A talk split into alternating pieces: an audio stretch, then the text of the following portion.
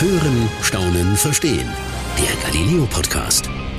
Einmal Big Boss sein. Selbst bestimmen, was gemacht wird. Und mit einem Fingerschnipp passiert dann auch alles so, wie man es will.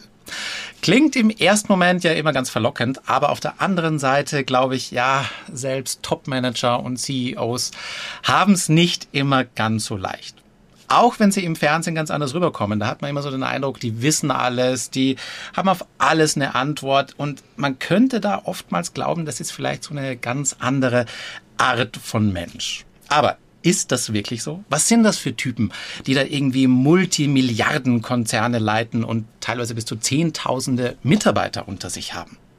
Ich bin Peter Kreiner, Reporter und Chef vom Dienst bei Galileo und freue mich jetzt mit meiner Kollegin Laura Dein aus unserer Redaktion zu sprechen. Freut mich sehr, dass du Zeit hast, Laura. Ja, vielen Dank, dass ich hier sein darf.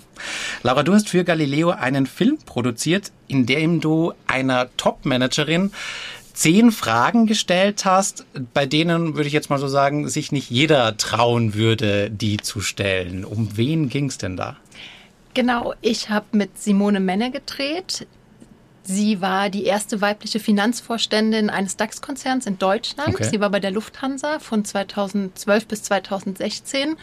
Und ja, das war schon von Anfang an ein komisches Gefühl, ihr eine Anfrage zu schicken und ihr natürlich auch direkt zu kommunizieren, dass wir nicht so die klassischen Fragen stellen, sondern wirklich sehr direkte Fragen. Also Fragen, die ja. jedem von uns so im Kopf rumschwirren und die aber nicht jeder von uns sich trauen würde zu stellen. Man hat ja einfach so ein Bild auch von diesen Menschen, sage ich jetzt mal gerade so von diesen Chefs und ich, wir haben auch Chefs hier natürlich, wir sind auch ein großer Konzern, darf man ja jetzt mal nicht verheimlichen. Hier ProSieben hat auch einen, einen Vorstand, ähm, aber darüber sprechen wir jetzt nicht. Äh, ich kann auch verstehen, dass du nicht die gefragt hast. Jetzt nochmal für mich zum Verständnis, die ist heute Vorsitzende welches Unternehmens? Der Lufthansa. Sie Nee, bei der Lufthansa ist sie nicht mehr. Okay. Da war sie bis 2016. Mittlerweile sitzt sie im Aufsichtsrat von diversen Unternehmen, also zum Beispiel bei DHL, Henkel etc.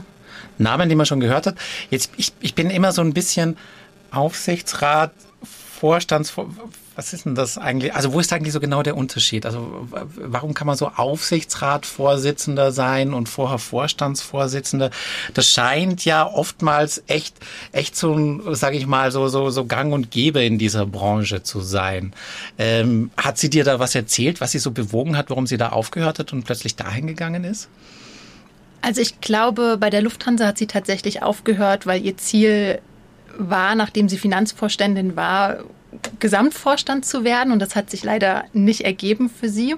Ähm, und dann ist sie irgendwann gegangen und ähm, und genau. dann so Aufsichtsrätin geworden. Kennt man ja tatsächlich auch so ein bisschen von, von, von, von vielen Beispielen. Genau, ich, ich, ich glaube, das machen einfach viele danach dann nochmal so eine man. Kontrollfunktion zu Kennt haben. Man. man. muss ja auch irgendwas im Leben danach machen. Es ist ja immer so quasi. Man braucht ja einen Plan B. Das ist ja bei manchen ist es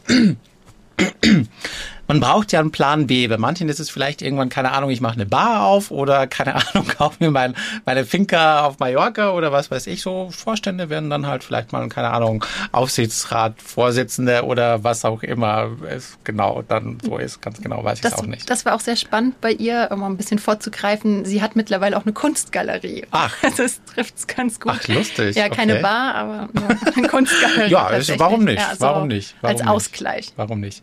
Ähm, hat es denn dann eigentlich auch gleich geklappt? Jetzt hast du die Anfrage an sie gestellt. Kam da, also lief das problemlos oder, oder wie, wie kann man sich da den weiteren Verlauf vorstellen? Überraschenderweise ja. Ich dachte oh, auch, okay. dass sie, dass sie überhaupt keine Zeit hat, weil sie natürlich auch viele Aufsichtsratssitzungen hat und mit ihrer Kunstgalerie und ja auch viele Beratertätigkeiten hat, aber sie hat direkt gesagt, finde ich super, finde ich klasse, es gibt so, so viele Vorurteile gegenüber Vorständen oder Topmanagern, da möchte ich unbedingt mitmachen. Ach, das finde ich jetzt spannend. Okay, krass. Wo hast du sie dann getroffen?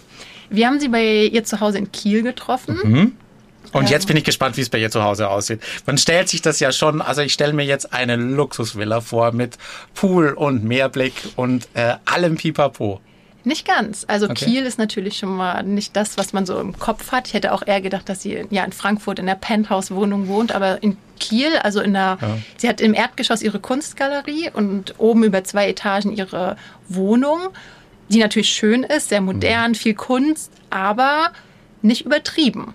Also ich okay. glaube, sie könnte sich wahrscheinlich auch ein bisschen was Größeres leisten. Okay, okay, okay. Was ist sie denn so für ein Typ dann? Also jetzt, wenn, wenn du schon so beschreibst, würde ich fast schon so ein bisschen sagen, okay, ähm, so, so Protz und so weiter ist nicht so ihr. Also sie ist nicht so die Kategorie Donald Trump, wo alles irgendwie im, im goldenen, weiß ich nicht, wo, wo alle Armaturen Gold sind. Klingt ein bisschen down to earth. Nein, also ja, das trifft es ganz gut. Sie okay. ist gar nicht protzig, gar nicht irgendwie. Also ich glaube, wenn man sie so auf der Straße sehen würde, würde man auch gar nicht irgendwie denken, dass sie so erfolgreich schon okay, war in ihrer beruflichen Karriere. Also sie war wirklich vom Auftreten her sehr bescheiden und auch die Wohnung ganz normal und auch von ihrer Art her. Also man merkt schon, sie ist sehr bestimmt in dem, was sie macht. Also Dinge, die sie machen möchte oder ja, die verfolgt sie auch mit sehr viel Nachdruck, aber trotzdem sehr, sehr offen, sehr, sehr sympathisch und hat auch immer wieder gesagt, dass es für sie eine schöne Erfahrung ist, auch uns jetzt zu treffen und mal in so andere okay. Berufsfelder reinzuschnuppern und einfach immer wieder neue Menschen kennenzulernen und da auch für sich was mitzunehmen. Wie alt ist sie denn eigentlich? Circa. Sie ist 60 geboren. Ah, okay, jetzt kommt die große Rechenstunde. Ähm, 61. Äh, genau, ja, ja, stimmt, stimmt, stimmt. Okay, okay. Ähm, bei ihr zu Hause. Jetzt würde ich mal annehmen, die hat bestimmt viel Personal drumherum. Nein. Wirklich? Nein, nein, nein. Sie lebt allein tatsächlich. Also okay. Sie hat keinen kein Partner, kein Mann, keine Kinder, keine Familie. Oh, okay, selbst das hat sie mit dir, darüber hat sie auch mit dir drüber gesprochen? Ja, da geht sie tatsächlich sehr Ach, offen damit okay. um, weil sie gesagt hat, in ihrer Karriere, um nach oben zu kommen, um sich hochzuarbeiten, musste sie alle zwei bis drei Jahre einen Job wechseln. Und das hatte natürlich auch viele Standortwechsel mit sich gebracht. Also sie hat in Westafrika gearbeitet, in Paris, also in diversen Ländern. Und da hat sie auch gesagt, das haben nicht immer alle ihre Partner so mitgemacht. Kann ich verstehen. Hast du sie gefragt, ob sie das bereut hat? Ja, haben wir sie tatsächlich gefragt. Und? Sie sagt, nein, sie bereut nichts. Wow, okay. Das ist auch eine krasse Entscheidung. Ja, wobei sie auch sagt, das war keine bewusste Entscheidung gegen die Familie, dieser Job. Also sie hat jetzt nicht gesagt, ich möchte Karriere machen, deswegen habe ich keine Zeit für Kinder und Familie, sondern das hat sich einfach nie so ergeben für sie. Was waren denn so für Vorurteile, über die, über die du mit ihr gesprochen hast? Also wenn ich jetzt, wenn, wenn ich jetzt einfach mal so über mich äh, nachdenke, wo habe ich Vorurteile gegenüber solchen Top-Managern? Ist, ich würde jetzt mal irgendwie sagen, die sind alle irgendwie so ein bisschen arrogant. Genau, das ist, glaube ich, so das Bild, was jeder von ja. uns im Kopf hat, die arroganten Manager. Und da war ihre Aussage tatsächlich, dass sie sagt, das kann sie nachvollziehen. Viele Ach, Manager okay. sind wahnsinnig arrogant und sie sagt, aus ihrer Sicht liegt es einfach daran, dass man sich ja jahrelang hochgearbeitet hat und in vielen Führungspositionen war und einem die Leute immer gesagt haben, du machst deine Arbeit ganz toll, du bist der Beste oder die Beste, du machst das großartig. Und sie hat gesagt, und irgendwann glaubt man einfach, dass man so toll und so prima ist, auch wenn es nicht so ist. Und dann, ja. Das finde ich eigentlich ohnehin schon total überraschend, weil man, ich hätte es nicht angenommen, dass das quasi Leute in solchen Positionen auch noch so viel Lob bekommen, weil irgendwie hätte ich jetzt mal eher so angenommen, na ja, ähm, da kriegst du wahrscheinlich auch immer gesagt, du musst das machen und du musst das machen und warum hat das nicht geklappt und warum hat das nicht geklappt, aber scheint doch anders zu sein. Was mich bei ihr aber noch jetzt, ich weiß nicht, ob du sie das gefragt hast, aber ich sag mal, das ist ja, diese Manager-Ebene ist ja doch eher männlich besetzt. Ähm, hatte sie da als Frau wirklich, also wie war das für sie?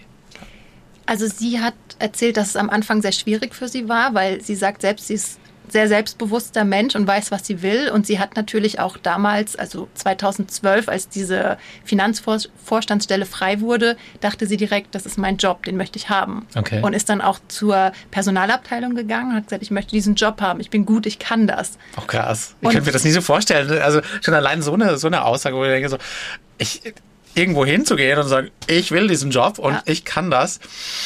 Ja, und sie, ja, und okay, so, so, hat dann auch ihr Gegenüber reagiert, so ein bisschen, naja, ich weiß nicht, bist du schon so weit, kannst du das wirklich? Und das hat sie, glaube ich, sehr gefuchst, weil sie auch okay. immer gesagt hat, einem Mann würde man das vielleicht nicht so sagen, aber okay. sie hat sich in dem Moment gefühlt, als wäre sie die Frau, der man immer sagt, du bist noch nicht so weit, du kannst das vielleicht nicht so gut. Und letzten Endes hat sie den Job ja auch bekommen und hat ihn gut gemacht. Krass. Ähm, was waren noch Vorurteile, die, die du sie quasi mit der du sie konfrontiert hast oder mit denen du sie konfrontiert hast. So rum wird jetzt langsam grammatikalisch richtig. Eine Frage, die wir ihr noch gestellt haben, wo wir auch eine überraschende Antwort bekommen haben, war dieses Vorurteil, dass Top-Manager und Managerinnen über Leichen gehen für ihren Job. Stimmt, was man, was stimmt, man ja, man auch so sagen, ja. Genau, was man ja im Kopf hat von verschiedenen Firmen, dass sie ohne mit der Wimper zu zucken irgendwie tausende Menschen entlassen und ihnen das vollkommen egal ist, was sie mhm. da hinterlassen. Und, und was hat sie gesagt? ja, da hat sie gesagt, dass das natürlich, also man muss so ein bisschen differenzieren. Natürlich sind das so Entscheidungen, die manchmal auch getroffen werden müssen zum Wohle des Unternehmens. Ähm, aber dass es natürlich nicht bei allen so ist. Also sie hat uns eine Situation von ihr erzählt. Sie hat ja jahrelang bei der Lufthansa an verschiedenen Standorten gearbeitet und musste dann, als sie Finanzvorständin war, einen Standort komplett schließen. Und mhm. das war damit verbunden, 500 Leute von heute auf morgen zu entlassen. Oh, wow, und okay. Das ist. Das ist hart. Ja. Sie hat auch gesagt, sie ist dann selbst zu dem Termin gefahren, weil sie dort früher auch selbst gearbeitet hat. Also sie kannte die Mitarbeiter und sie hat erzählt, sie ist durch einen ganz engen Korridor gelaufen und dann standen die ganzen Mitarbeiter im Gang, haben sie ausgebuht, haben ihre Mitarbeiterausweise auf den Boden gepfeffert oh, und sie hat gemeint, es war kein schönes Gefühl, aber sie wusste, sie muss sich jetzt vorne auf die Bühne stellen, Schultern zurück, selbstbewusst die Message verkünden, weil da führt einfach kein Weg dran vorbei. Und danach ist sie aber direkt ohne Umwege in den nächsten Raum, den sie gefunden hat, der leer war und hat angefangen zu heulen. Okay, also doch dann ja. Mensch auch dahinter. Ja. Krass. Und sie hat gesagt, das war, es gab nur zwei Momente in ihrer Karriere, in denen sie geheult hat. Und das war einer davon. Was war der zweite? Hat sie dir den auch erzählt? Ja, das ist vielleicht so ein bisschen aus dieser, also sie war bei der Lufthansa, wie gesagt, und ja. sie hat gesagt, damals, als die German Wings Maschine abgestürzt ist, das war natürlich auch fürs ganze Unternehmen ein schlimmer Moment. Kann ich verstehen. Aber da sieht man vielleicht auch so die Vergleichbarkeit, dass dass so zwei Momente einfach für sie waren, die wahnsinnig schlimm sind. Also, dass ein Top-Manager vielleicht nach außen so wirkt, muss natürlich auch tough wirken und das ja, ja die, die Entscheidung ja, ja. auch nochmal mit seinem Selbstbewusstsein unterstreichen, aber der Mensch dahinter, der weiß natürlich auch, dass da Existenzen dran hängen. Man hat fast so den Eindruck, das sind dann manchmal auch wie so, so zwei Rollen oder auch so eine Art Rolle, die, ja. die, die sie da vielleicht einnehmen, wo man sagt, okay, jetzt ist eben diese Seite gefordert, wo ich so böse es klingt, einen Standort schließen muss und ganz vielen Menschen sagen muss, ähm, ähm, ihr seid euren Job los. Ähm, aber dass sowas dann, dann doch auch nicht spurlos, spurlos an einem, an einem vorbeigeht. Genau. Das war auch offen und ehrlich von ihr. Also das war jetzt nicht so, weißt du, ich, natürlich hat man immer so ein bisschen, wie ich es ja vorhin gesagt habe, im Fernsehen kommen diese Menschen oft sehr glatt und kühl rüber mhm. und auch sehr kalkuliert. Also ich glaube schon, dass sich sehr viele da auch sehr bewusst sind, wem sie sowas sagen. Und, und äh, klar, wusste sie, sie sitzt einer Journalistin gegenüber. Ähm, und, und was erzählt man so jemanden?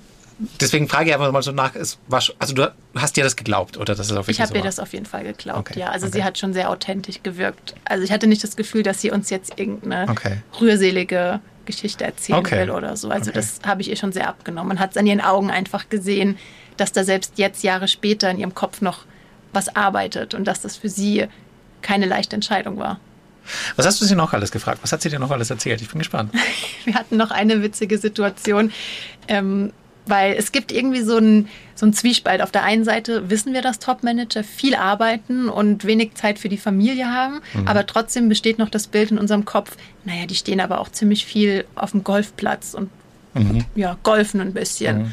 Und da hat sie uns erzählt, das fand ich auch sehr spannend, dass das natürlich, also sie hat gesagt, ja, das stimmt tatsächlich. Sie ja, selbst, spielt, sie selbst okay. spielt auch Golf. Spannend. ähm, aber das hat auch einen Grund, weil sie sagt, auf dem Golfplatz werden einfach Geschäfte gemacht. Also sie hat gesagt, dann geht vielleicht der, der Vorstand von Firma A mit dem Vorstand von Firma B vier Stunden lang golfen mhm. und natürlich redet man über die Arbeit. Und dann sagt vielleicht äh, Vorstand A, ach, wir haben jetzt so ein neues Projekt am Laufen, wir bräuchten da irgendwie noch Unterstützung. Und dann sagt Vorstand B, ach ja, super, wir machen das einfach. so entstehen Geschäfte. So, so entstehen Geschäfte. Und was sie noch gesagt hat, man lernt die Menschen auch einfach anders kennen, weil wenn man vier Stunden zusammen Golf spielt und da ist einer dabei, der dann vielleicht, weiß ich nicht, mit einem Regeln nicht ganz so ernst nimmt oder cholerisch anfängt zu schreien, dann das weißt stimmt, du auch, was für ein klar, Mensch dahinter steckt. Klar, dann lässt das klar. Also wenn du in einem Konferenzraum sitzt, wo dann irgendwie, keine Ahnung, äh, noch 20 Mitarbeiter irgendwie mit dazu um einen rumsitzen, da ist man kontrollierter, klar. Das ja. Stimmt eigentlich. Und es, also es klingt natürlich auch immer so, wenn man, wenn man es jetzt so hört, denkt man sich, ja, die klüngeln sich da dann irgendwie auf dem Golfplatz zusammen und, und machen da dann die, dieses Big Business und die großen Geschäfte. Ähm, ist vielleicht was dran, ja, aber auf der anderen Seite, ich meine, selbst im Kleinen passiert das ja auch nicht anders. Wenn jetzt, keine Ahnung, man geht in eine Kneipe ähm, und ich erzähle meinem Freund, der in einer ganz anderen Branche arbeitet, irgendwie, ja, bei mir ist gerade das und das oder bei mir ist, keine Ahnung, äh, Wasserrohrbruch und er sagt mir, ja, ich habe aber einen guten Handwerker, ich gebe dir mal die Nummer. Vielleicht ist es ein bisschen weit hergeholt, aber natürlich tauscht man sich ja auch aus. Und warum ja. sollten nicht auch Menschen quasi auf der Ebene das, das irgendwie machen? Und selbst da, selbst im Kleinen, ich mache das wirklich gerade für mich ganz aufs Kleine runter, selbst da, wenn, wenn, wenn mir jetzt zum Beispiel irgendwie, keine Ahnung, äh, der Freund diesen Handwerker empfehlen würde. Und ich weiß aber, ähm, du als Mensch bist jemand, der, äh, weiß ich nicht, eh schon so schlampig bist. Also wenn du mir den empfiehlst, ist der Handwerker vielleicht gar nicht so gut. Also nehme ich dann doch lieber einen anderen Handwerker. Also steckt, ja, ist genau. eigentlich, eigentlich auch, auch, auch nur menschlich. Ja, ich hatte auch da so einen Aha-Moment und dachte, ah ja, clever. ist eigentlich doch nicht so faul, die Manager. Ja, das stimmt. Wie lange habt ihr denn, äh, wie lange hast du sie denn begleitet? Oder, oder ging es da noch woanders hin oder war es nur bei ihr zu Hause? Ähm, wir waren natürlich draußen ein bisschen unterwegs in Kiel am Hafen, da hat sie uns ein paar schöne Ecken gezeigt und ähm, wir waren noch bei einer Coachingstunde mit dabei, oh, okay. weil sie ehrenamtlich auch Menschen coacht, also hauptsächlich junge Frauen, die kurz vorm Berufsstart stehen, aber auch, also auch Männer natürlich, jeder, mhm. der Interesse daran hat und das macht sie ehrenamtlich. Und das Coachen im Sinne von, sie gibt ihnen Tipps oder wie kann man sich das vorstellen? Genau, also es kommt natürlich darauf an, wer bei ihr ist. Als wir ähm, bei ihr zu Besuch waren, war es ein Mann, der so Coworking Spaces anbietet und da so ein bisschen in seinem eigenen Chaos mhm. versinkt, sage ich mal so. Und da ist sie natürlich als ehemalige Finanzvorständin ja der beste Partner und sie hilft ihm okay. dann so Businesspläne zu erstellen, Zeitmanagement, Selbstmanagement. Okay. Ähm, aber sie managt auch viele oder coacht viele Frauen einfach weil sie sagt, es gibt so viele gut qualifizierte Frauen und die meisten Frauen unterschätzen sich einfach. Und da versucht sie zu helfen, dass sie sagt, ihr habt einen tollen Uni-Abschluss, ihr habt wirklich was auf dem Kasten, das könnt ihr in Bewerbungsgesprächen auch sagen. Also da so ein bisschen Frauenförderung. Und jetzt warst du bei ihr und jetzt will ich natürlich auch wissen, hast du sie denn auch um Tipps gefragt? Hat sie dir denn auch was gesagt? Nee, ich habe sie nicht. Ich bin ja, also ich habe ja einen Job, ich bin ja. ich hätte sie, glaube ich, sofort gefragt. Ich weiß, ja, was sagen Sie mir mal. Dann war, was kann ich, ich mich nicht getraut. ähm, okay. Nein, okay. das war, war wirklich sehr spannend, dass sie sich, also so eine Frau, die so viel zu tun hat, ja. sich dann für ehrenamtlich auch für, für junge Menschen so viel Krass. Zeit nimmt. Und sie sagt natürlich, ähm, ihr macht der Austausch einfach Spaß, dass sie dann auch Leute kennenlernt, andere Berufsfelder kennenlernt und dann hilft sie einfach gern. Und ja, ihr ist das eben ein Anliegen, dass auch Frauen sich nicht hinter ihren Fähigkeiten verstecken oder ja, sich kleiner machen, schon. als sie ich sind. Und, ja. Ich verstehe schon. Jetzt natürlich auch, äh, wenn man sich das so vorstellt, es scheint ja jetzt ein ganz anderes Leben zu sein, das sie jetzt führt, im Vergleich zu dem, was sie vorhin in vielen äh, Positionen geführt hat, was sie da hatte. Ähm, hattest du den Eindruck, dass sie zufrieden ist, da wo sie, wo sie heute ist, oder dass sie vielleicht doch noch ein bisschen das vermisst, was sie früher äh, quasi im Job wirklich gemacht hat? Das ist schwierig, aber ich glaube, sie ist sehr zufrieden. Also ich hatte den Eindruck, sie ist sehr zufrieden, weil ähm, mit ihrer Kunstgalerie, da hat sie auch gesagt, früher in den Hochzeiten bei der Lufthansa hätte sie gar nicht die Zeit gehabt, so eine Kunstgalerie zu eröffnen. Und sie zeichnet auch selbst sehr gern. Ähm, sie hat gesagt, sie kann keine Hunde und Katzen zeichnen, aber sie mag Tiere so gern und deswegen zeichnet sie hässliche Vögel. okay. ähm, und dafür hätte sie früher auch keine Zeit gehabt. Und ich habe das Gefühl, ja, dass sie das so ein bisschen runterbringt und geerdet hat, dass sie einfach gefühlt ihr, ihr halbes Leben, sage ich mal, wirklich viel gearbeitet hat, um voranzukommen und sich zu beweisen und jetzt einfach runterkommen kann. Was hat dich am meisten beeindruckt an ihr? Da muss ich kurz nachdenken. Ich glaube einfach diese wahnsinnig zielstrebige Art, dass sie wirklich sagt, ich weiß, was ich kann oder früher gesagt hat, ich weiß, was ich kann, ich bin gut und ich möchte das auch. Und ich lasse mir nicht einreden, dass ich das nicht kann oder dass ich noch ein, zwei Jahre brauche, sondern ich kann das. Gebt mir die Chance und dann zeige ich es euch allen. Klingt auch ein bisschen so in dem Sinne, weil ich ja am Anfang quasi gefragt habe, ist, sind das Menschen wie du und ich? ist das eine andere Art von Menschen? Wie würdest du es beschreiben?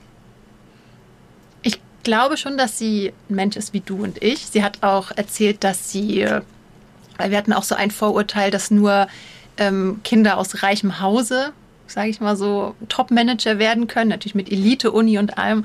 Und da hat sie uns auch erzählt, dass sie selbst ein ganz schlechtes Abi gemacht hat von, ich glaube, 3,2 hat sie gesagt. Oh, okay. Äh, dann hat sie in, in Kiel studiert. Also ich möchte der Uni Kiel nicht zu nahe treten, aber es ist natürlich jetzt keine Elite-Uni so ja, im klassischen ja. Sinne.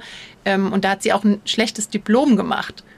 Und trotzdem hat sie es so weit geschafft, weil sie sich einfach nach oben gearbeitet hat. Deswegen in dem Sinne würde ich sagen, sie ist ganz normaler Mensch wie du mhm. und ich. Mhm. Aber natürlich hat sie einfach diesen Ehrgeiz in sich und dieses Überzeugtsein von sich selbst und zu sagen, ich mache mich nicht kleiner als ich bin.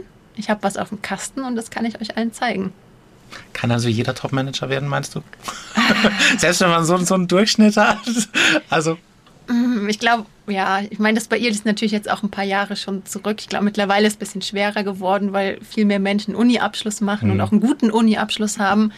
Ähm, und ich glaube, man muss schon so ein bisschen Typ auch dafür sein. Also ich glaube, man muss schon von sich überzeugt sein okay. und hinter sich stehen. Und ich glaube, viele haben das nicht und sind dann eher so, ach, ich weiß nicht, kann ich das wirklich? Und hm, und trauen sich das nicht zu. Also ich glaube, da muss man schon so ein bisschen so eine Rampensau sein. Und ich glaube, man muss es auch irgendwo ein bisschen wollen. Ja. Das ist ja schon auch so, so also ich glaube, es ist auch so ein bisschen so, naja, welche Prioritäten hat man im Leben? Und es ist ja, sage ich mal, ähm, oftmals macht es ja den Eindruck, so ja, Karriere zu machen und ganz nach oben zu kommen, ist das absolute Beste, was sein muss.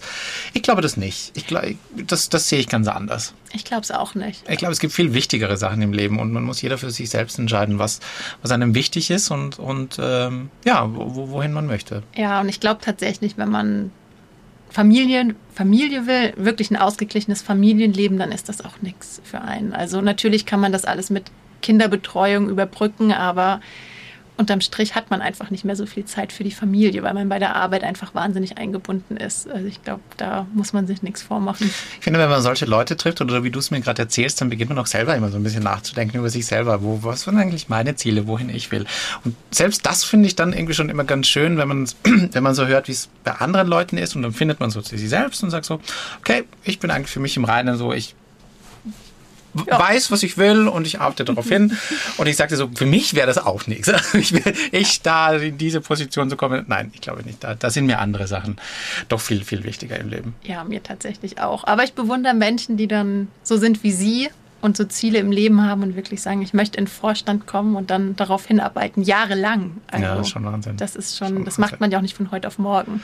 Das stimmt, das stimmt. Da steckt auch ein, ein langer Weg drin. Man wird ja auch nicht quasi irgendwie mit der Schule fertig und ist dann übermorgen Topmanager. Ja.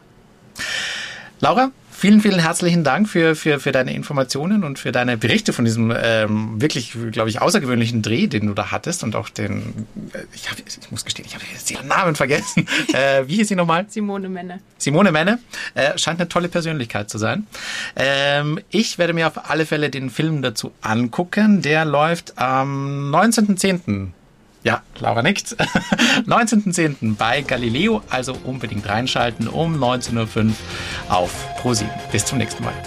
Das war's für heute beim Galileo Podcast. Mehr von Galileo gibt's in der Galileo App, auf Galileo TV, in unserem YouTube-Kanal und natürlich täglich um 19.05 Uhr auf Pro7.